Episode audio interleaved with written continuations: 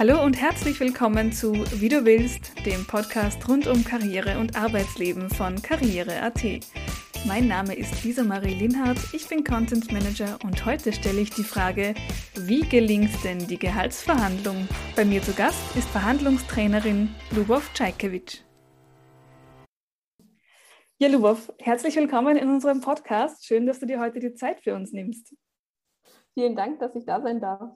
Ich freue ja, mich uns, sehr. Uns freut es auch sehr, weil nämlich das Gehaltsgespräch ja so ein ganz ein kniffliges und wichtiges Thema im Arbeitsleben ist. Wir hatten ja tatsächlich schon einmal eine Folge rund ums Thema Gehalt und da ging es um die größere Frage danach, wie ich es dann schaffe, mehr Gehalt in meinem Arbeitsleben zu bekommen. Da hat uns der Finanzplaner Florian Merzendorfer Strategien und Tipps verraten, wie man denn das über einen längeren Zeitraum klug anlegt. Äh, also die die Frage, mehr Gehalt zu bekommen und auch, wie man dann das Geld klug anlegt. Doppelt gemoppelt quasi. Ja, und heute, da geht es aber um den, den schwierigsten Part, kann man vielleicht sagen, oder zumindest den Part, der am meisten mit Nervosität verbunden ist, nämlich tatsächlich die Frage nach mehr Gehalt im Gehaltsgespräch oder der Gehaltsverhandlung. Und du, deswegen bist auch du da. Du beschäftigst dich ja rund um die Uhr mit dem Thema Verhandeln, Argumentieren, geschickt formulieren. All diese Dinge sind dein täglich Brot, kann man sagen. Und deswegen freue ich mich sehr, dass du heute da bist. Ja, bevor wir jetzt aber gleich loslegen und uns ins Gehaltsgespräch stürzen, würde ich sagen, machen wir unseren berühmt-berüchtigten Word-Rap. Gerne. Wunderbar. Dann starten wir los. Mein Name ist Lubov Scheikewitsch. Mein Alter ist 34. Ich bin geboren und aufgewachsen in St. Petersburg in Russland äh, bis 10 und dann in Hannover mhm. in Deutschland. Ich verdiene meinen Lebensunterhalt mit. Indem ich Frauen dabei helfe, ihre Gehälter und Honorare zu verhandeln, vordergründig durch Online-Kurse. Mein Traumjob als Kind war Modedesignerin, weil ich so gern gezeichnet habe. wow, ganz, ganz was anderes. Ja, absolut. Ja, wie so oft. Heute ist mein Traumjob das, was ich tatsächlich mache. Ne? Also ich weiß jeden Morgen, wofür ich aufstehe und habe jeden Tag das Gefühl, genau das zu machen, was mir sehr am Herzen liegt. Sehr schön. Mein größtes Vorbild ist Ach, da gibt es verschiedene. Meine Oma zum Beispiel, die äh, alleinerziehend ähm, in der Kriegszeit und Nachkriegszeit super selbstbewusst war. Aber auch Ruth Bader Ginsburg finde ich ein ganz, ganz tolles Vorbild, gerade in Richtung Geschlechtergleichheit und wie sie mit Menschen umgegangen ist. Also Natascha Wegelin finde ich klasse, weil sie so eine große Community rund um Frauen und Finanzen aufgebaut hat. Also es gibt nicht diese eine Person, sondern mich inspirieren viele unterschiedliche Menschen. Mhm. Und die letzte Frage. Ich lebe nach dem Motto. Wer nicht fragt, kann nicht gewinnen. Das gilt in der Gehaltsverhandlung, aber genauso natürlich auch im Rest äh, des eigenen Lebens. Ja, das kann ich definitiv unterschreiben. Also man soll sich öfter Fragen trauen. Das hat man schon zu verlieren, meistens sehr wenig. Genau, das Schlimmste, was man bekommen kann, ist Nein. Ne? Und das hat man ja vorher auch schon. Also immer probieren und nach den Dingen fragen, die man sich im Leben so wünscht. Mhm. Ja, danke, Lua, für diesen kurzen Überblick über deine Person. Und was mich jetzt mal zu Beginn ganz, ganz brennend interessiert, sind eigentlich zwei Themen. Und zwar, die fließen etwas ineinander. Mhm. Warum hast du überhaupt Frau verhandelt gegründet? Ähm, ganz ursprünglich habe ich Wirtschaftswissenschaften studiert und äh, habe in dieser Zeit ganz viele verschiedene Jobs gemacht, äh, auch schon vor dem Studium und habe dann überlegt, was mache ich nach dem Studium, aber ich habe bei all diesen Jobs nicht gewusst, dass Gehälter oder Honorare verhandelbar sind. Ne? Das war einfach nie Thema. In meinem Freundeskreis wurde nicht drüber gesprochen, in meinem Bekanntenkreis wurde nicht drüber gesprochen. Und es war erst zum Studiumende, also ein halbes Jahr vor meinem Abschluss, da habe ich äh, meine Masterarbeit in einem großen Konzern geschrieben und bin gemeinsam mit einer Personalerin nach dem Mittagessen die Treppe hochgelaufen zum Büro. Und dann fragte sie mich, ja, Frau Scheikewitsch, können Sie sich denn vorstellen, hier anzufangen? Und ich hatte mitbekommen, wie die Gehälter im Unternehmen so sind und sagte dann ganz offen und ehrlich zu ihr, naja, nach fünf Jahren Studium bei den Gehältern auf keinen Fall. Und dann mhm. sagte sie, sagte sie zu mir, ah, aber Sie wissen schon, dass das alles Verhandlungssache ist. Und ich muss ehrlich sagen, ich bin aus den Wolken gekippt. Ich wusste nicht, dass man Gehälter oder Honorare verhandeln kann. Und ich habe dann später mit Freundinnen gesprochen, habe gesagt, so, hey, man kann das Gehalt oder das Honorar verhandeln. Habe danach auch jede künftige Stelle verhandelt, einfach nur, weil ich es wusste, mir Unterstützung bei dem Thema geholt. Und irgendwann haben, äh, kamen dann meine Freundinnen auf mich zu und haben gemeint, hey, du hast doch gut verhandelt, kannst du mir nicht auch helfen? Und dann hat die erste irgendwie 7% mehr verhandelt, die zweite 20%. Und die haben mich dann immer weiterempfohlen an Menschen, die ich gar nicht mehr kannte. Und das hat recht häufig gut funktioniert, sodass ich mich irgendwann gefragt habe, hey, vielleicht kann ich ja noch mehr Frauen dabei unterstützen, noch mehr Frauen helfen. Und mittlerweile ist es eine Community mit über 40.000 Frauen, die sich gegenseitig beim Thema Gehalt und Honorar unterstützen. Und das ist einfach so unglaublich schön zu sehen, weil nicht nur das Gehalt wächst, sondern damit einhergehend ihr Selbstbewusstsein. Sie trauen sich äh, auf bessere Stellen sich zu bewerben. Sie trauen sich auch in die äh, Selbstständigkeit zu gehen. Teilweise haben alleinerziehende Mütter auf einmal 400 Euro mehr im Monat zur Verfügung. Und das ist was, genau wie ich vorhin sagte, was mich einfach mit ganz viel Freude und Glück erfüllt, da ein Stück weit helfen zu können. Mhm. Ja, das klingt doch wirklich wahnsinnig schön. Und das führt mich auch schon zum zweiten Teil meiner Frage. Es heißt ja nicht umsonst Frau verhandelt. Und ja. ich bin zwar sicher, dass die Tipps, die du heute auch von dir geben wirst, auch für Männer interessant sind, Absolut. aber trotzdem hast du deinen Fokus auf Frauen gelegt. Und das liegt wahrscheinlich daran, dass Frauen möglicherweise eher Schwierigkeiten beim Thema Gehalt haben. Mhm. Warum glaubst du, ist das so? Also wir haben sowohl in Deutschland als auch in Österreich immer noch einen recht großen Gender Pay Gap. Das heißt, dass Frauen im Durchschnitt deutlich weniger verdienen als Männer. Und das hat unterschiedliche Gründe. Ne? Also zum einen ist es bis heute immer noch so, dass Frauen häufiger in Teilzeit arbeiten, beispielsweise sich um die Kinderbetreuung kümmern, dass sie sich seltener für Führungspositionen bewerben und dass sie auch seltener für Führungspositionen vorgeschlagen werden. Also es ist so ein zweiseitiges Schwert, dass sie ähm, beispielsweise sich für andere Berufe und Tätigkeiten entscheiden als die Männer und diese dann schlechter bezahlt sind. Aber was mich immens stört, ist wirklich, dass es zum Beispiel in Deutschland immer noch einen unbereinigten, einen bereinigten Gender Pay Gap gibt von 6 Prozent bei gleicher Tätigkeit und gleicher Qualifikation. Und ich hatte es für Österreich mal nachgeguckt. Ich glaube, da lag er ungefähr bei sieben. Ähm, da habe ich jetzt nicht den genauen Wert parat. Und das sind die Tätigkeiten und Stellen, wo bei absolut gleicher Qualifikation, gleichem Erfahrungsschatz Frauen schlechter bezahlt werden als Männer. Und das ist genau mein Gebiet, wo ich sage, hey, dass das unterschiedliche Berufe sind, dass Frauen häufiger in Teilzeit gehen, das kann ich wenig beeinflussen. Das ist ein gesellschaftlicher Prozess, den wir alle gemeinsam steuern müssen. Aber dieses Thema bei gleicher Tätigkeit und bei gleicher Qualifikation, das ist ähm, einfach so der nächste Schritt für eine Frau selbst zu sagen, hey, ich trage Verantwortung für mein Gehalt und ich kann das Thema angehen und ich kann so lange und so weit verhandeln, bis ich eine angemessene Bezahlung für meine Tätigkeit erreiche. Und warum das so ist, ich glaube, das hat ganz unterschiedliche Gründe. Ne? Also Frauen sind ähm, häufig zu Bescheidenheit erzogen. Ich erlebe das ganz, ganz häufig, dass Frauen auf mich zukommen und sagen, Lubov, aber wenn ich jetzt nach mehr Gehalt ähm, frage, dann bin ich doch dreist oder unverschämt. Und meine Erfahrung ist halt die absolut gegensätzliche. Ne? Also wir können nicht darauf warten, dass der Chef auf einen zukommt, weil einfach die Ziele der ähm, Vorgesetzten anders gesetzt sind als die der Mitarbeiter. Die Vorgesetzten wollen möglichst gute Mitarbeiter halten zu einem möglichst geringen Preis und die Frau oder der Mann, je nachdem wer verhandelt, muss sich für sich selbst einsetzen und auch für sich einstehen.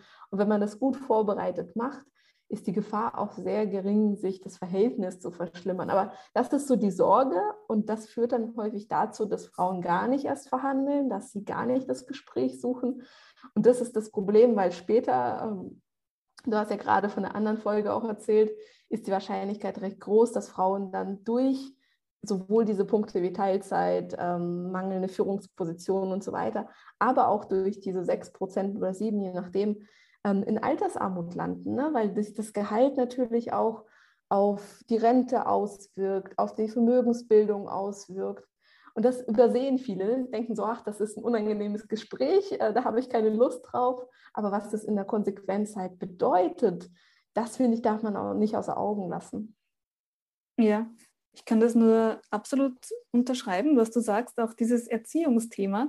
Ich glaube, auch wenn es oft nicht bewusst oder absichtlich so gemacht wird, aber ich habe trotzdem auch das Gefühl, dass speziell bei Frauen äh, der Gedanke herrscht, ja, aber eben, ich muss doch mit dem zufrieden sein, was ich bekomme.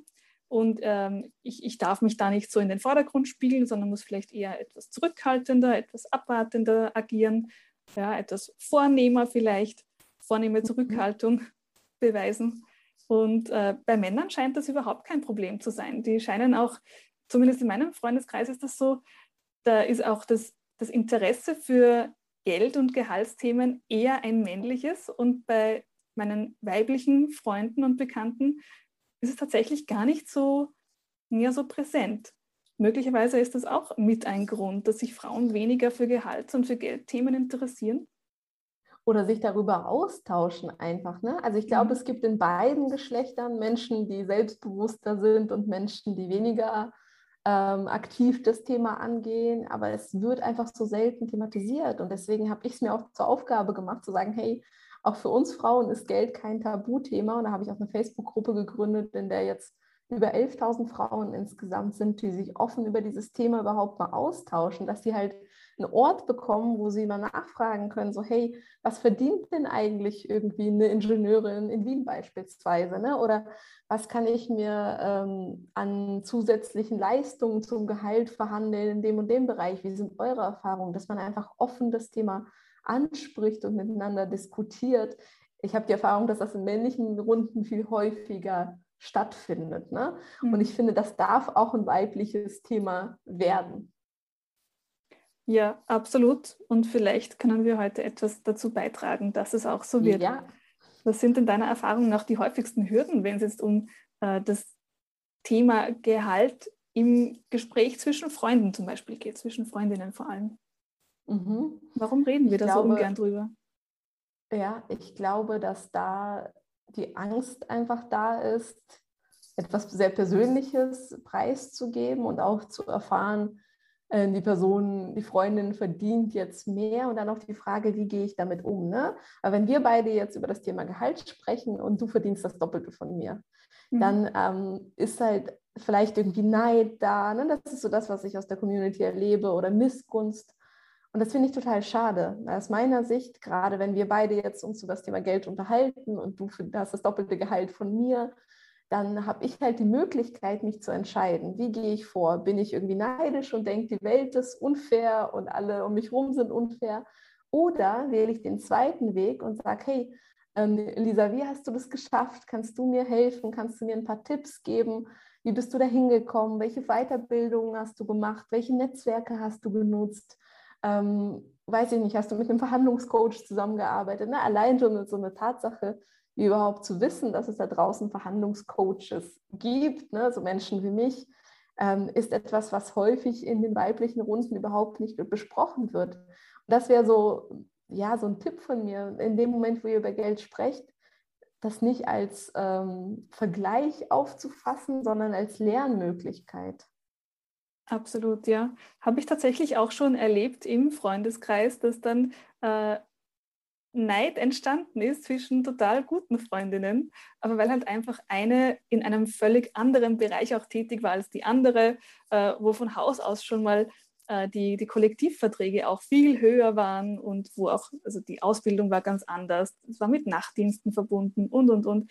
Also wirklich gar nicht zu vergleichen äh, und trotzdem ist da ein gewisser Neidkonflikt entstanden. Und da würde ich auch dazu raten, bitte vergleicht dich auch nicht miteinander, vor allem dann nicht, wenn es nicht vergleichbar ist, ja, wenn die Branchen unterschiedlich sind, wenn die Ausbildungen unterschiedlich sind, die Arbeitsbedingungen vielleicht unterschiedlich sind und auch die Verantwortung, die mit dem Job einhergeht. Also manches kann man einfach nicht vergleichen, aber wie du sagst, man kann voneinander lernen, wenn es um den Weg dorthin geht. Ja, und vor allen Dingen, wenn man wirklich die gleiche Tätigkeit ausübt. Ne? Also was ja. ich immer empfehle, ist zu schauen, beispielsweise bei Gehaltswerten, was ist der Marktwert? Man kann, glaube ich, ähm, einfach die Bezahlung von einer Person, beispielsweise hm, eine Erzieherin, leider nicht mit der Bezahlung von einer Ärztin vergleichen, weil das einfach unterschiedliche Ausbildungen sind, weil das unterschiedliche Berufe sind. Aber in, dem gleichen, in der gleichen Tätigkeit, da kann man schon gucken, dass man voneinander lernt und sich auch inspirieren lässt, ne, was alles möglich ist, wenn man vielleicht sich weiterbildet, wenn man das Gehalt verhandelt, weil manchmal ist dieser schmerzhafte Punkt, ne, dass eine Freundin einem sagt, sie verdient auch mehr, ein ganz, ganz wichtiger. So war das zum Beispiel bei mir. So bin ich ähm, ähm, dazu gekommen, mein Gehalt damals auch höher zu verhandeln. Ich habe ja gerade gesagt, dass äh, ich ein halbes Jahr vom Studiumende mitbekommen habe, dass Gehälter verhandelbar sind, aber da darf man ja auch erstmal lernen, was ist denn der Wert, den ich verhandeln soll? Ne? Was ist der Marktwert der eigenen Tätigkeit? Also wie viel kann ich für die eigene Leistung bekommen? Und bei mir war es nämlich auch so, dass ich damals mich, ähm, äh, ich habe freiberuflich im Marketing gearbeitet und habe mich mit einer Kollegin ausgetauscht und habe meinen gesamten Mut zusammengenommen beim Kaffee und habe gesagt, so sag mal, was verdienst du eigentlich? Und das war dann das Dreifache von mir. Und das war im ersten Moment so ein Schockmoment, weil ich gedacht habe, so, okay, krass. Aber im zweiten Moment habe ich angefangen, sie auszufragen, wie hast du das geschafft? Welche Kunden hast du? Wie bist du da hingekommen? Sie hatte damals nämlich auch einen Verhandlungscoach. Ne? Das alles muss man ja erstmal lernen. Und manchmal braucht man diesen Schockmoment. Mhm. Und das, den haben auch die Frauen, die zum Beispiel meinen Kurs machen, ganz häufig. Ne? Die erarbeiten ihren Marktwert und stellen dann fest, okay, ich verdiene jetzt 50 Prozent unter dem, was ich eigentlich verdienen sollte. Ne? Was mache ich jetzt? Und dann gehen sie ins Gespräch mit dem Arbeitgeber, bekommen dann Beispiel 30, 40 Prozent, wechseln den Arbeitgeber und kommen dann relativ schnell zu ihrem Marktwert. Aber zuerst muss man halt wissen, wo man steht und wohin man sich entwickeln darf. Marktwert finde ich schon mal ganz, ganz spannend.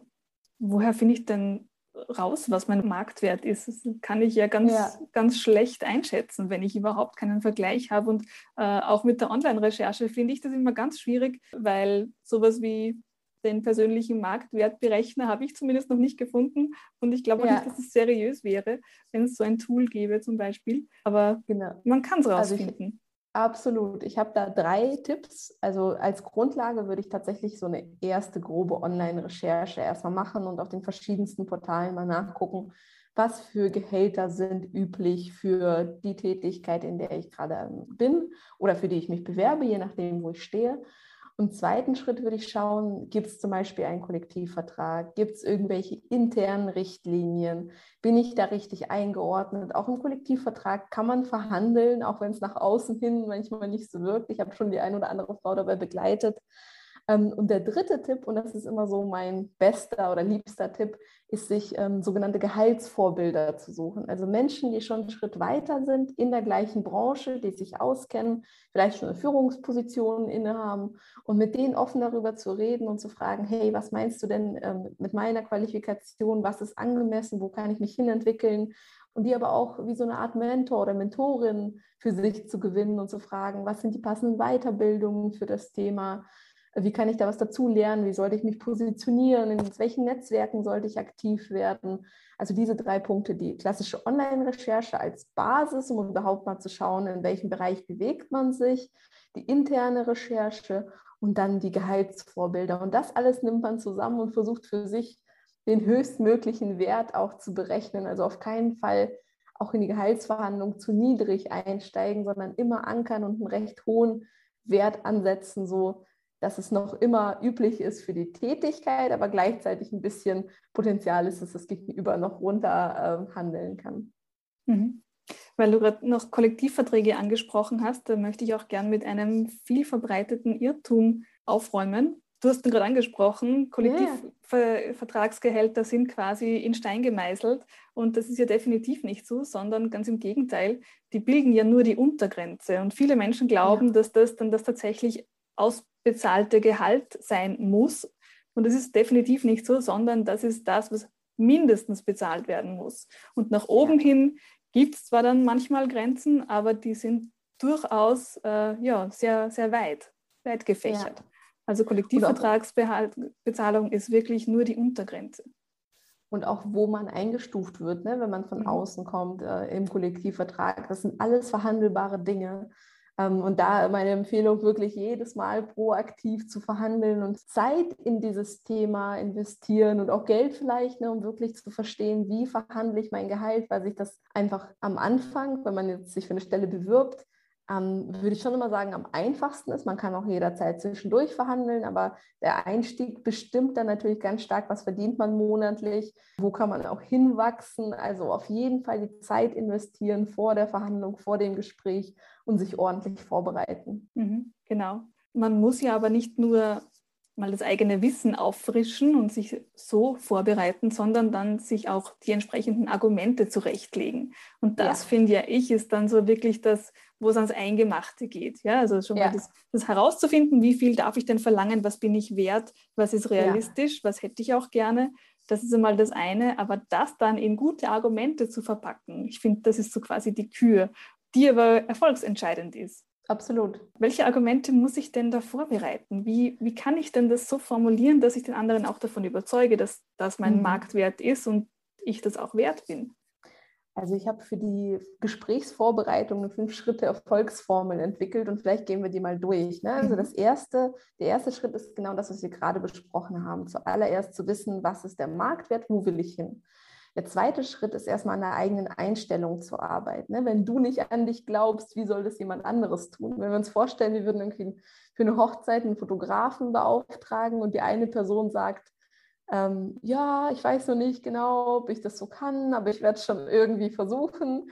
Und die zweite Person sagt, ach, ich habe schon tausend Hochzeiten perfekt fotografiert, bei allen waren das die Bilder meines Lebens. Und diese Einstellung, an der darf man arbeiten, dass man selbstbewusster ins Gespräch geht. Das kann man mit Glaubenssatzumkehrungen machen, Meditationen und so weiter.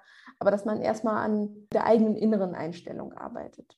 Ähm, Im dritten Schritt empfehle ich, die eigenen Erfolgsgeschichten vorzubereiten. Und ich glaube, das ist genau das, was du meinst, ne? mit Argumenten, sprich auszuarbeiten, was habe ich im letzten Jahr beispielsweise gemacht, was zum Unternehmenserfolg beigetragen hat. Das kann sein, dass ihr durch irgendwas Kosten gesenkt habt, beispielsweise Prozesse optimiert, ähm, den Umsatz gesteigert, das Team besser zusammengebracht. Also was sind die konkreten Geschichten, wo ihr ähm, zum Mehrwert des Unternehmens beigetragen habt? Das sich wirklich schriftlich mal aufzuschreiben, dass man schnell im Gespräch auch wiedergeben kann. Und dann ähm, für die Gehaltsverhandlung an sich würde ich empfehlen, anzuschauen, wer ist mein Gegenüber, woran wird die Person gemessen und wie schaffe ich es mit meinen Forderungen, zum Beispiel nach einer bestimmten Weiterbildung oder mehr Gehalt, auf die Ziele dieser Person einzuzahlen. Und damit die Person das glaubt, erzähle ich halt die Erfolgsgeschichten. Und was ich da häufig erlebe, dass gerade Frauen, denen fallen diese Erfolgsgeschichten nicht so schnell ein. Die stehen dann da und denken so, ach, ich mache nur meinen Job, äh, ich habe jetzt nichts Besonderes gemacht, so was soll ich denn meinem Chef erzählen? Und da empfehle ich so eine Art Erfolgstagebuch zu führen, also so ein, ob jetzt digital oder auf einem Heft, je nachdem, was für euch am besten funktioniert. Und Erfolge oder positive Rückmeldungen immer dann aufzuschreiben, wenn sie passieren, weil wir leiden alle unter dem sogenannten Negativity Bias, dass wir immer nur die Dinge ähm, im Kopf behalten, die nicht so gut funktioniert haben. Das heißt, da gilt es wirklich, sich der eigenen positiven Erfolgsgeschichten bewusst zu werden und im Verhandlungsgespräch diese Punkte anbringen. Das ist so der erste Schritt. Und der zweite Schritt ist, sich auf Totschlagargumente vorzubereiten. Ne? Also sich zu überlegen, was sind die schlimmsten Szenarien, die im Gespräch so passieren könnten, von ach, es gibt gerade kein Budget oder ähm, das wäre unfair gegenüber den Kollegen oder jetzt ist ein ganz schlechter Zeitpunkt, kommen Sie nächstes Jahr nochmal wieder. Und sich da nicht klein äh, machen zu lassen, sondern sich zu überlegen, wie man darauf proaktiv reagiert. Das alles schon im Vorfeld der Verhandlung ne? und nicht erst dabei oder danach. Genau, zu den Totschlagargumenten möchte ich gleich nachher noch kommen. Zunächst aber mhm. zum Erfolgstagebuch. Ich finde, das ist ein ganz, ganz schöner Tipp. Wir machen das im Unternehmen ja. nämlich äh, durchaus auch unternehmensöffentlich sozusagen. Also es kann natürlich jeder für sich ein eigenes Erfolgstagebuch der individuellen Erfolge führen. Das ist jedem selbst überlassen. Aber ich finde das sehr schön, dass wir Erfolge von Teams zum Beispiel dann auch wirklich einmal öffentlich in unserem Intranet oder in unserem internen äh, Chat-Kanal posten, damit alle sehen, hey, da hat ein Team wirklich toll gearbeitet, irgendein wunderbar, ein wunderbares Ziel erreicht oder einen Rekord gebrochen oder was auch immer. Äh, und dann freuen sich alle mit und das sorgt erstens einmal dafür, dass, ja, wie soll man sagen, die Anerkennung für mhm. das Team spürbar wird und sichtbar wird und gleichzeitig auch natürlich ja, das Selbstvertrauen und auch das Selbstwertgefühl der einzelnen Mitarbeiter da sehr steigt. Und was wir in unserer Karriere AT Redaktion, wir sind für den Blog und auch für den Podcast unter anderem zuständig, äh, noch gemacht haben, ist, wir haben uns in unserem Intranet eine kleine Erfolgsseite angelegt, wo wir zum Beispiel Lob von Leserinnen oder Hörerinnen mit reingeben. Super. Ja, wenn wir was per Mail oder in den Kommentaren oder irgendwo auf Social Media bekommen, dann posten wir das da rein und dann kann jeder sehen, hey, da hat sich irgendwer sehr gefreut oder da haben wir irgendwas ganz, ganz toll gemacht und äh, auch natürlich zu unserem Unternehmenserfolg wieder ein Stück weit mit beigetragen. Also sowas, ja. das, das motiviert auch im Nachhinein immer total, wenn man das dann ansieht und ich glaube, das äh, fördert eben auch dieses Selbstwertgefühl sehr, mit dem man dann wieder die innere eigene Einstellung ins Positive kehren kann und sich dann auch eher traut zu sagen, hey, schau, ich bin das ja wirklich wert, weil ich habe die und die und die Erfolge erzielt.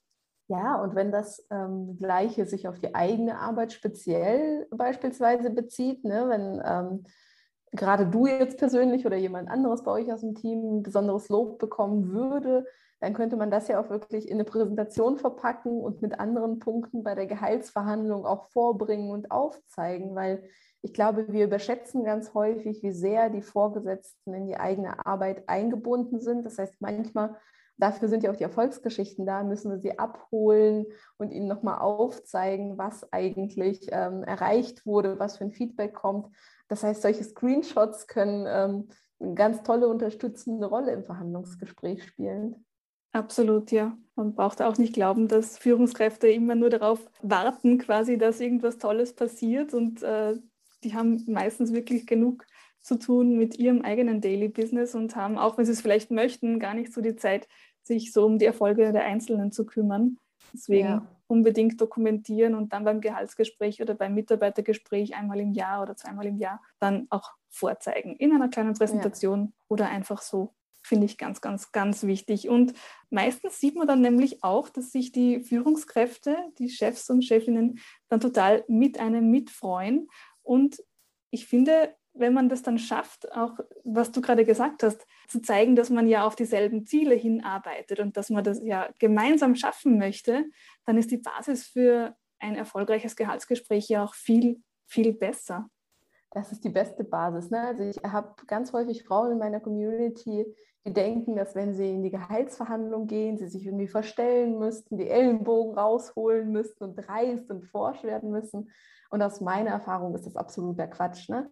Gerade wenn ihr es schafft, eine Win-Win-Situation zu schaffen, genau das, was du beschreibst, Lisa, also wirklich gemeinsam einander aufzuzeigen, wie profitieren beide Parteien voneinander, wie profitiert das Unternehmen von dem, was ich mache, ist es viel einfacher, eine Gehaltserhöhung zu bekommen, weil das Gegenüber wenn es versteht, wie sehr er oder sie von eurem Einsatz profitiert, ist viel bereiter, auch mal ein paar Euro mehr auszugeben, als vielleicht ursprünglich mal eingeplant waren, weil sie sehen, was für einen Mehrwert ihr schafft und ähm, dass ihr gemeinsam mit ihnen zusammen zum Unternehmenserfolg beitragen wollt.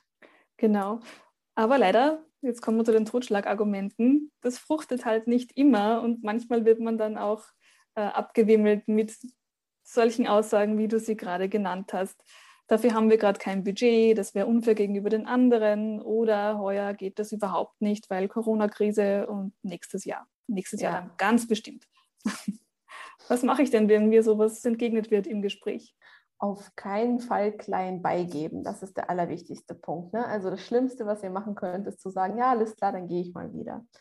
Und ansonsten habt ihr viele verschiedene Möglichkeiten, und zwar Rückfragen zu stellen. Warum genau nicht? Also warum geht es nicht? Einfach mal erklären lassen im ersten Schritt. Im zweiten Schritt anzubieten, zu helfen. Ne? Also beispielsweise, wenn jemand sagt, äh, wir haben gerade leider kein Budget, dann zu sagen, meine Leistung rechtfertigt eine Budgetanpassung. Wie kann ich dabei unterstützen, diese zu bekommen? Ne? Kann ich beispielsweise bestimmte Zahlen, Daten, Fakten liefern, um diese zu bekommen? Kann ich irgendwo wenn es jetzt in einer Institution ist, kann ich helfen, Mittel einzuwerben. Ne? Also das Gegenüber nicht allein damit zu lassen, sondern zu versuchen zu unterstützen. Und der dritte Punkt ist die ganz klare Positionierung und sagen, hey, ich bin damit nicht, das ist für mich nicht zufriedenstellend, das passt für mich nicht. Also ganz klar zu sagen, das ist für mich eine Grenze an diesem Punkt, was machen wir jetzt? Ne? Und auch den nächsten Termin festzulegen, wann sprechen wir wieder drüber? Ähm, wirklich am Ball zu bleiben und da immer wieder, im Zweifelsfall jeden Monat nachzufragen und aktiv zu bleiben, finde ich so, so wichtig. Weil mit jedem Monat, in dem man nicht angemessen bezahlt wird, verliert man ein Stück der eigenen Rente, ein Stück des eigenen Vermögensaufbaus und damit einhergehen auch ein Stück der eigenen persönlichen Freiheit. Ne? Also wirklich sich da nicht ähm, abwimmeln lassen, sondern hartnäckig für sich kämpfen und einstehen. Und wir haben auf der Webseite auch einen kostenfreien Reaktionsguide mit so drei Musterantworten auf die Top drei Totschlagargumente. Vielleicht können wir das ja auch in den Show Notes verlinken. Ähm, Definitiv. Ähm, genau, also, also bleibt da bitte hartnäckig und lasst euch nicht abwimmeln, ganz, ganz wichtig. Und denkt all diese Situationen vorher halt schon durch und überlegt euch, wie ihr darauf reagieren wollt und setzt euch im Vorfeld des Gesprächs auch so eine minimale Grenze. Ne? Wo sagt ihr bis hierhin und nicht weiter? Also was ist der Punkt, an dem ihr im Vorstellungsgespräch zum Beispiel sagt, hey, bei dem Gehalt, das Punkt funktioniert für mich nicht. Da können Sie gerne nochmal auf mich zukommen, wenn Sie eine entsprechende, ähm, eine entsprechende Gehaltshöhe anbieten können, die für mich auch akzeptabel ist. Ne? Nur um dir dann ein Beispiel zu geben, wie man auch dem Gegenüber helfen kann. Ich hatte eine Kundin, die hat das ganz toll gemacht. Ähm, die ist in der Automobilbranche und hat für, den, für das Unternehmen einen hohen sechsstelligen Betrag eingespart, also unglaublich viel. Und ähm, wusste aber gleichzeitig auch, dass ihr Chef jemand ist, der versucht, die Bürokratie zu vermeiden und keine Lust hat, da irgendwie zum Personalrat zu gehen, Formulare auszufüllen. Also hat sie ähm, sich beim Betriebsrat erkundigt, was für Formulare sie bräuchte, wie weit sie aufsteigen könnte aufgrund von einer bestimmten Leistung und hat ähm, dann die ganzen Formulare sich geholt, um gleichzeitig zwei Stufen aufzusteigen, was absolut unüblich ist. Hat sie vorausgefüllt, eine Präsentation vorbereitet, sich vor ihren Chef gesetzt, diese Präsentation, also mit der Einsparung ihm gezeigt, die vorausgefüllten Formulare und er brauchte einfach nur noch unterschreiben und er war total baff und hat das sofort gemacht. Ne? Also macht es eurem Gegenüber so leicht wie möglich euch die Gehaltserhöhung zu geben, auch wenn das bedeutet, dass ihr euch die Formulare schon vorher einholt, dass ihr die ganzen Entscheidungsgrundlagen vorbereitet, dass ihr vielleicht dem Gegenüber auch einen Factsheet, also so ein Blatt mit all den Punkten, die ihr so erreicht habt, mitgibt, sodass die Person das in der höheren Führungsebene für euch vertreten kann. Das ist natürlich ein absolutes Best-Practice-Beispiel und ich wünsche ganz, ganz vielen Frauen und auch Männern da draußen, dass es bei ihnen auch so funktioniert. Äh, auf die Idee wäre ich zum Beispiel noch nie gekommen, dass ich einmal selbst gleich die, die Formulare anfordere und äh, ausfülle. Äh, ich weiß auch gar nicht, ob bei uns Formulare überhaupt der richtige Weg wären. Aber ich werde das, das mal nachrecherchieren. Das kommt total auf das Unternehmen an und wie es geregelt ist. Ne? Und deswegen finde ich es auch so wichtig, sich intern halt zu informieren, wie die Prozesse sind, weil das von Unternehmen zu Unternehmen völlig unterschiedlich läuft. Ja, aber worauf es hinausläuft, ist eben diese aktive Unterstützung anzubieten und es auch der entscheidenden Person so einfach wie möglich zu machen. Und gleichzeitig aber auch hartnäckig am Ball zu bleiben mhm. und das Thema nicht unter den Tisch kehren lassen. Ne? Also so diese Mischung aus, hey, wir sind da zusammen in diesem Boot, ich helfe dir, aber ich lasse jetzt nicht zu, dass du mich jetzt schon wieder aufs nächste Jahr vertröstest. Da so die gesunde Mischung und die gesunde Balance dazwischen. Oft wird man ja auch gar nicht aufs nächste Jahr vertröstet, sondern auf einen Termin in ein, zwei Wochen, weil die mhm. direkte mhm. Führungskraft ja zum Beispiel noch den nächsthöheren Chef oder jemanden äh, aus der Finanzabteilung fragen muss, ob denn das auch mhm. drinnen wäre. Äh, und dann passiert es leider oft, dass man dann die Antwort bekommt, ja, also ich hätte das ja gerne gegeben, aber die nächsthöhere Instanz hat Nein gesagt. Was mache ich denn dann? Und das ist genau eins der weiteren Totschlagargumente. Ne? Ich bin der falsche Ansprechpartner. Also ich würde versuchen, von Anfang an das Gespräch mit dem Entscheider oder der Entscheiderin gemeinsam zu führen. Ne? Das heißt, die höhere Instanz mit an einen Tisch zu holen, wenn man das Gespräch führt, von vornherein und das Gespräch auch vorplanen und auch ansprechen, dass es um die persönliche Entwicklung, aber auch das Gehalt gehen soll, sodass das Gegenüber die Chance hat, sich vorzubereiten. Sollte das beispielsweise ähm, schon passiert sein, dass die beiden miteinander gesprochen haben, genau wie du beschreibst, würde ich empfehlen zu sagen, hey, das ist für mich nicht zufriedenstellend. Wann können wir ein gemeinsames Gespräch suchen? Ne? Also das passt nicht für mich, das ganz klar zu kommunizieren und dann das gemeinsame Gespräch zu suchen und das auch entsprechend vorzubereiten. Also Nein sagen ist durchaus auch ein, eine Fähigkeit, die man da können muss und vielleicht auch im Vorfeld üben sollte. Ja, und ich äh, sehe das häufig, dass leider Bewerberinnen oder Bewerber auch vergessen, dass es nicht einseitig ist, ne? so ein Arbeitsverhältnis. Aus meiner Sicht sollten Bewerberinnen oder Arbeitnehmer und Arbeitnehmerinnen und die Unternehmen auf, der, auf Augenhöhe miteinander sprechen, weil auch jemand, der in einem Unternehmen tätig ist, die Person verkauft seine Lebenszeit oder ihre Lebenszeit an das Unternehmen. Das heißt, dass man wirklich das teuerste Gut, das wir Menschen zur Verfügung haben, einem Arbeitgeber bereitstellt. Und das sollte auch angemessen bezahlt werden. Natürlich sollte man auch eine wertschätzende Arbeit machen und eine Arbeit, die einem Spaß macht, aber die darf auch angemessen bezahlt werden. Also mir wäre wichtig, dass einfach diejenigen, die jetzt gerade zuhören, ihre eigene Leistung ähm, nicht unter Wert verkaufen und sich da auch nicht abwimmeln lassen, wenn jemand versucht ähm, zu sagen, ach, irgendwann nächstes Jahr oder passt jetzt gerade nicht. Und deswegen ist die, diese, also es ist so wichtig, sich dessen bewusst zu werden, was die eigene Leistung eigentlich wert ist und dann auch hartnäckig dafür einzustehen. Mhm. Und was ich auch oft höre, ist dann äh, so dieses, ja, aber eben, ich mache das ja gern und deswegen bin ich bereit auch zu verzichten.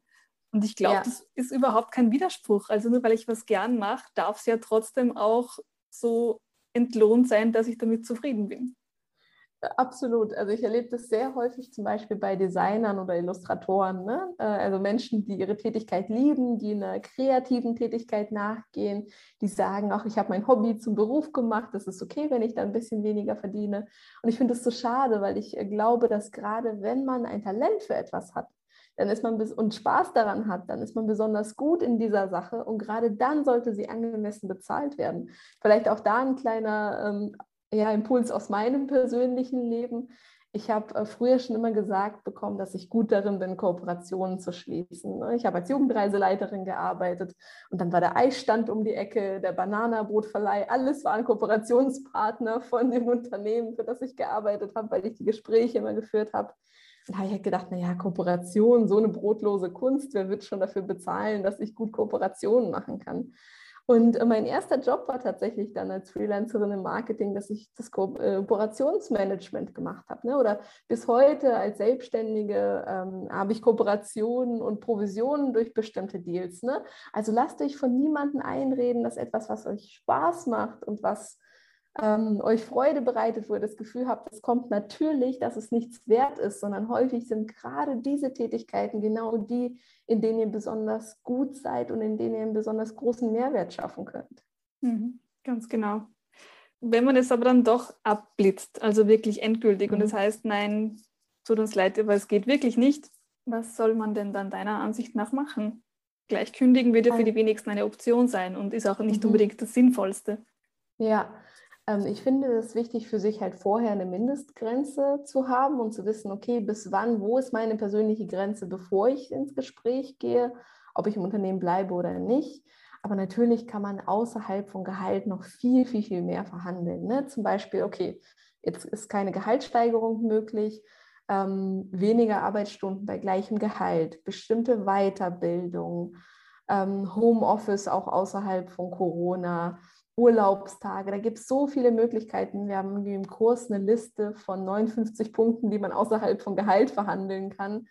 Ähm, Provisionen, Bonuszahlungen, Zusatzzahlungen. Da ist einfach so, so viel möglich. Also es gibt auch nichts, was nicht verhandelbar ist. Ich hatte vor kurzem eine Kundin, da hat der Arbeitgeber die Malkurse von ihrem Sohn zum Beispiel bezahlt und übernommen, damit sie in Ruhe äh, nachmittags aus dem Homeoffice arbeiten konnte. Ne? Das heißt, ähm, aber alles, was euch einfällt, könnt ihr ins Gespräch bringen und probieren. Gesundheitskurse, also es sind wirklich so, so viele weitere Optionen. Und da würde ich mir auch im Vorfeld des Gesprächs schon überlegen, was sind das für Punkte?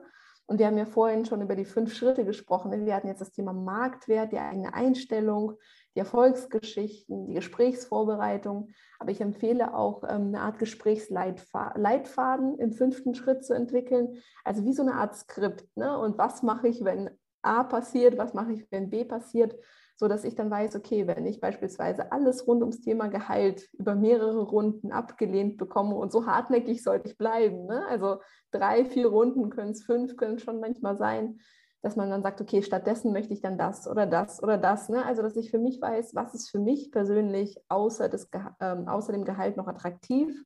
Und das kann zum Beispiel mehr Urlaubstage sein, das kann aber auch ähm, eine Fortbildung sein, je nachdem, was es für mich persönlich ist. Und das für sich einfach alles schriftlich vorzubereiten, kann sehr viel Stabilität und Selbstbewusstsein im Gespräch geben. Auf jeden Fall. Üben gerne auch zu üben mit einem kritischen Gegenüber, ne? der Schwiegermutter, dem Schwiegervater, Freundin, Freund, äh, wem auch immer, einer Person, die besonders kritisch ist. Genau. Also gerade das Üben finde ich ganz, ganz wichtig und auch sich mal in das Gegenüber hineinzuversetzen. Das empfehlen wir übrigens auch bei Bewerbungsgesprächen, denn meistens ist es gar nicht so schwierig, sich einmal vorzustellen, wenn ich jetzt in der Rolle der Führungskraft oder des Recruiters wäre, was würde ich denn wissen wollen von dem Kandidaten oder von der Mitarbeiterin oder was wäre denn für mich ein gutes Argument, um eben dann auch einer Gehaltserhöhung zuzustimmen. Also ich würde das auf jeden Fall machen. Ja, und genau, was ich noch sagen wollte zu den Alternativen zur Gehaltserhöhung, da finde ich auch immer ganz interessant, wenn man sich dann mal durchrechnet, was hätte denn das eigentlich an Geldwert? Weil ja. es hat ja fast alles auch einen gewissen Geldwert. Wie du sagst, Malkurse für den Sohn, da kann ich es ganz eindeutig beziffern, wie viel würden die kosten, was spare ich mir dadurch. Oder aber auch so Themen wie, ähm, habe ich ein Diensthandy vielleicht? Spare ja. ich mir dadurch äh, ein eigenes, einen eigenen Vertrag? Äh, oder ein, ein Gerät, das ich alle paar Jahre erneuern muss. Ja, solche Dinge. Vom Auto rede ich jetzt nicht, weil es ist eh schon gar nicht mehr so gefragt. Aber eine Kantine oder Mittagessen in der Arbeit, was man sich da an Geld sparen kann, ist unglaublich. Ja, durch Corona ist das Auto definitiv weniger gefragt. Ne? Aber ja. ähm, wichtig ist, glaube ich, da für sich auch zu überlegen, was möchte ich? Ne? Was möchte ich von den Punkten? Weil manche arbeiten ja auch in guten Unternehmen, wo vieles schon gegeben ist.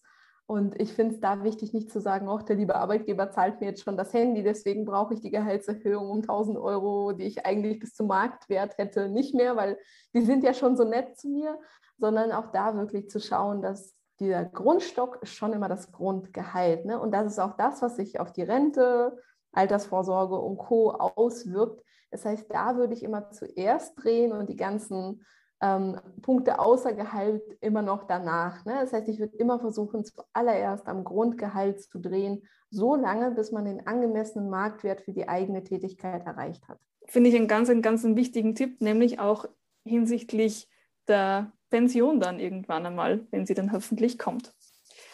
Ja, liebe Lubov, jetzt sind wir schon ziemlich am Ende des Gesprächs angelangt. Ich finde, wir haben jetzt schon die allerwichtigsten Themen fürs Gehaltsgespräch äh, miteinander besprochen. Und mich würde es noch interessieren, was sind denn deine Top 3 Tipps fürs Gehaltsgespräch, die dir als allererstes in den Sinn kommen und die du am aller, allerwichtigsten findest? Sich die Zeit zu nehmen, das ordentlich vorzubereiten.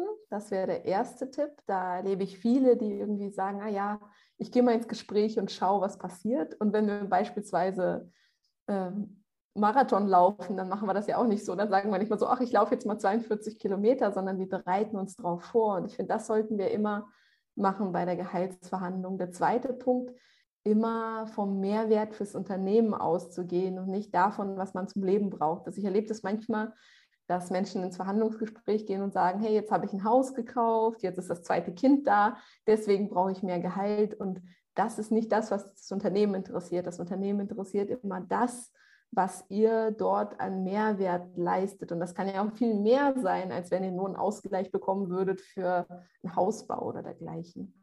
Und der dritte Tipp ist wirklich, ähm, sich dann nicht klein machen zu lassen von Totschlagargumenten, sondern die ganz konkret vorzubereiten. Also die ganzen schlimmen Situationen, die so im Verhandlungsgespräch stattfinden können, im Detail wirklich schriftlich vorzubereiten. Vielen Dank für diese drei Tipps. Ja, eine Sache ist mir gerade noch eingefallen, die ich vergessen habe und die aber auch ganz wichtig ist. Wir werden nämlich auch ganz, ganz oft gefragt von Menschen, wo das Gehaltsgespräch nicht fixer Bestandteil des Berufsalltags mhm. ist. Ja, ist ja in vielen Unternehmen gar nicht üblich, dass es ein Gehaltsgespräch ja. gibt. In vielen hingegen schon. Ja, also in mhm. vielen ist es auch ganz vorbildlich. Da gibt es einen festen Termin einmal im Jahr und das gehört dazu wie das Amen im Gebet, aber eben nicht überall. Und wenn ich jetzt in einem ja. Unternehmen bin, wo das Gehaltsgespräch nicht fix terminisiert ist, wann soll ich es dann, dann am besten einfordern und wie spreche ich es denn an? Also ich würde unbedingt das Thema dann ansprechen, so einmal im Jahr ungefähr in der klassischen Anstellung. Und ähm, ich würde das Thema zum Beispiel per E-Mail ankündigen und sagen, hey, lieber Chef, liebe Chefin, ich würde mich gerne über meine berufliche Entwicklung und meine Gehaltsentwicklung unterhalten. Hier sind meine drei Terminvorschläge, welcher Termin passt dir? Also gar nicht zu sagen, willst du das auch oder nicht, sondern ganz klar schon Terminvorschläge in die E-Mail reinzustellen und zu fragen, welcher Termin und nicht, ob der Termin passt. Ähm, und dann wirklich in diesem ruhigen Rahmen das Gespräch angehen, gut vorbereitet. Wenn man in einem Unternehmen ist, was du gerade beschrieben hast, wo es sowieso einmal im Jahr stattfindet, dann würde ich versuchen herauszufinden, wann die Budgets verteilt werden. Das ist meistens deutlich früher, nämlich und da schon das Gespräch zu suchen, also vor der Budgetverteilung und zu sagen, hey, ich möchte gerne das Gespräch, genauso wie jetzt gerade beschrieben, ne, ich möchte das Gespräch über meine berufliche Entwicklung und die Gehaltsentwicklung führen und ich mache das jetzt schon, damit du das entsprechend in die Budgetplanung mit aufnehmen und rechtzeitig berücksichtigen kannst. Ähm, das heißt, immer aktiv werden, egal ob in der einen oder der anderen Konstellation und das Gespräch suchen. Und ein besonders guter Anlass ist natürlich auch immer dann, auch unterjährig zu verhandeln, wenn man jetzt ein Projekt besonders erfolgreich abgeschlossen hat oder genauso wie ich es vorhin beschrieben habe, auf einmal einen sechsstelligen Betrag eingespart hat. Ähm, also all diese Momente, wo ihr wirklich außerordentliche Leistungen erzielt habt, sind gute Zeitpunkte, um ins Gespräch zu gehen und das auch proaktiv zu suchen. Und wenn euch da eure Gegenüber aus dem Weg gehen sollten, das ist mir nämlich bei meinem ersten Gehaltsverhandlungsgespräch passiert, da ist mir mein Chef bestimmt dreimal ausgewichen, bis wir das Thema endlich angesprochen haben. Ähm, hartnäckig bleiben und immer wieder das Gespräch suchen. Und würdest du sagen, soll man auch die Situation des Unternehmens insgesamt mit bedenken? Also ein aktuelles Beispiel, wenn jetzt das Unternehmen gerade von äh, Kurzarbeit betroffen ist, von mhm. Corona-Lockdowns oder von äh, irgendwelchen, vielleicht ist gerade ein Kunde abgesprungen, ein wichtiger, irgendein Auftrag ist flöten gegangen. Ist das irrelevant fürs eigene Gehaltsgespräch oder sollte man das schon bedenken? Das sollte man auf jeden Fall bedenken. Ähm, man sollte aber auch immer prüfen, ist beispielsweise gerade wirklich Kurzarbeit aufgrund von Corona, dann würde ich das Thema Gehalt vielleicht aufschieben, aber man könnte so Dinge verhandeln wie Fortbildung im Rahmen der Arbeitszeit, ne, dass man die Arbeitszeit für Fortbildung nutzen kann oder weniger Arbeitsstunden bei gleichem Gehalt. Ne? Ich glaube, dass das Thema Gehaltserhöhung dann schwierig ist und auch wirklich prüfen, ist es so, dass das Unternehmen gerade betroffen ist oder gibt es das nur vor? Es gibt nämlich leider beides, das erlebe ich in meiner Praxis. Ähm, und dann auch wirklich zu schauen, wie ist es in der eigenen Position, weil manche Positionen müssen extrem viel leisten, gerade in Zeiten von Corona und erzeugen auch großartige Erfolge in Zeiten von Corona und da auch wirklich zu schauen, wie ist das jetzt in meiner Position und wenn dann eine andere Abteilung vielleicht in Kurzarbeit ist, aber ich in der Abteilung bin, die gerade der einzige Umsatzträger ist und ähm, die andere Abteilung überhaupt mitträgt in irgendeiner Form und ich mir die größte Mühe gebe und irgendwie zwölf Stunden Tage mache und so weiter und so fort, dann ist da trotzdem eine Verhandlung möglich, weil man mit der eigenen Leistung das Unternehmen auch durch die Krise navigiert und bringt. Also es ist wirklich so eine Entscheidung, die man für sich treffen muss, aber die Grundsatzsituation des Unternehmens sollte man immer mit berücksichtigen und gegebenenfalls dann andere Dinge verhandeln, ne? also wie Fortbildung im Rahmen der Arbeitszeit zum Beispiel. Sehr, sehr guter Tipp. Und ich habe auch das sehr gut gefunden, dass du gesagt hast, wenn man dann tatsächlich um das Gespräch bittet, dann soll man die eigene berufliche Weiterentwicklung auch in den Vordergrund stellen, äh, damit nicht nur rüberkommt, ich will jetzt mehr Gehalt, sondern es geht tatsächlich um die Weiterentwicklung und die beruflichen Perspektiven. Genau. Finde ich ganz, ganz wichtig. Ja, und dann können sich ja die Vorgesetzten entsprechend vorbereiten. Ne? Vielleicht, also allein schon dadurch, dass ich so ein Signal sende und sage, hey, ich suche proaktiv das Gespräch zu meiner beruflichen Entwicklung und meinem Gehalt, kann ich auch zeigen, dass ich äh, bereit bin für eine Führungsposition, dass ich bereit bin, mehr Verantwortung zu übernehmen, dass ich auch in der Lage wäre, für das Unternehmen erfolgreich zu verhandeln. Ne? Wenn Mitarbeiter nicht mal für sich selbst erfolgreich verhandeln können, wie sollen sie es dann im Rahmen von, ähm, von einem Kontext von unterschiedlichen Unternehmen dann umsetzen? Das heißt, dass man allein schon durch das Aufzeigen, dass man selbst für sich einstehen kann, auch aufzeigt häufig, dass man in der Lage ist, weitere berufliche Rollen zu übernehmen. Genau, also da kommt auch wieder das mit ins Spiel, sich zu trauen und den eigenen Wert und auch den Mehrwert fürs Unternehmen zu zeigen. Genau. Ja, wunderbar. Dann kommen wir schon zur Abschlussfrage. Ja, liebe Lubov, wenn du jetzt gerade nicht Frauen dabei hilfst, mehr Gehalt zu bekommen, womit würdest denn du deinen Tag verbringen, wenn du ganz genauso leben könntest, wie du willst? Also ich würde weiterhin äh, im Bereich Female Empowerment etwas machen, wenn ich jetzt äh, das nicht mehr machen könnte. Ich wünsche mir ja, dass Gehälter wirklich transparent und gleich wären. Das heißt, ich wünsche mir, dass es mich nicht bräuchte als Verhandlungscoach, dass alle wirklich angemessen bezahlt werden würden für ihre Leistung. Ich glaube, ich würde dann schon in einem wärmeren Land leben. Also gerade an so Tagen wie heute, die grau und nass sind. Ähm, das heißt, irgendwo am Strand leben, aber sonst der gleichen Tätigkeit nachgehen. Und ich habe das Gefühl, dass ich in meinem Leben, zumindest mit der Tätigkeit, die ich jetzt gerade habe, sehr viel bewegen kann. Und das ist genau das, wie ich mir mein Leben, mein Traumleben vorstelle, mhm. persönlich. Super, also das gleiche nur am Strand. Genau, mit Füßen im Sand, genau. Sehr gut. Ja, bis dahin vielleicht einen kleinen Eimer mit Sand unter den Schreibtisch stellen, Wärmelampe drauf, Meeresrauschen im Hintergrund. Probiere ich gleich mal aus. ja, wunderbar. Dann sage ich schon mal ganz, ganz herzlichen Dank, liebe Lubov, für das tolle Gespräch und auch an unsere Zuhörerinnen und Zuhörer ganz, ganz herzlichen Dank. Und wenn ihr weitere Themen rund ums Gehalt interessant findet, dann lasst uns gerne wissen. Äh, schreibt uns einen Kommentar auf Social Media, kontaktiert uns per Mail an unsere Redaktion at karriere.at, E-Mail-Adresse und sagt uns, welche Themen findet ihr denn am Gehalt noch interessant? Sollen wir noch weiter darauf eingehen oder eher nicht? Oder gibt es was anderes? Nein sagen hatten wir zum Beispiel heute. Fände ich ein ganz, ganz spannendes Thema für eine weitere Folge. Vielleicht machen wir da mal was dazu. Ja, lasst uns gerne wissen, was ihr davon haltet. Wir werden jedenfalls auch noch in den Show Notes Lubovs Website verlinken und auch den Guide, den sie erwähnt hat. Ganz klare Sache. Und freuen uns, wenn ihr da auch draufklickt und euch dann weiterhelfen lasst, damit ihr hoffentlich das Gehalt bekommt, das ihr verdient und ihr euch wünscht. Liebe Lurf, das letzte Wort gehört dir. Wer nicht fragt, kann nicht gewinnen, habe ich vorhin schon gesagt. Das heißt, werdet aktiv, fragt nach mehr Gehalt, holt euch gerne meine Unterstützung. Wir haben auch ein kostenfreies Training auf der Webseite, das ihr sehr gerne in Anspruch nehmen könnt. Und lasst es auch mich gerne wissen unter Frau verhandelt auf allen Kanälen, wie es euch ergangen ist und ob ihr etwas aus dieser Folge für euch mitnehmen konntet.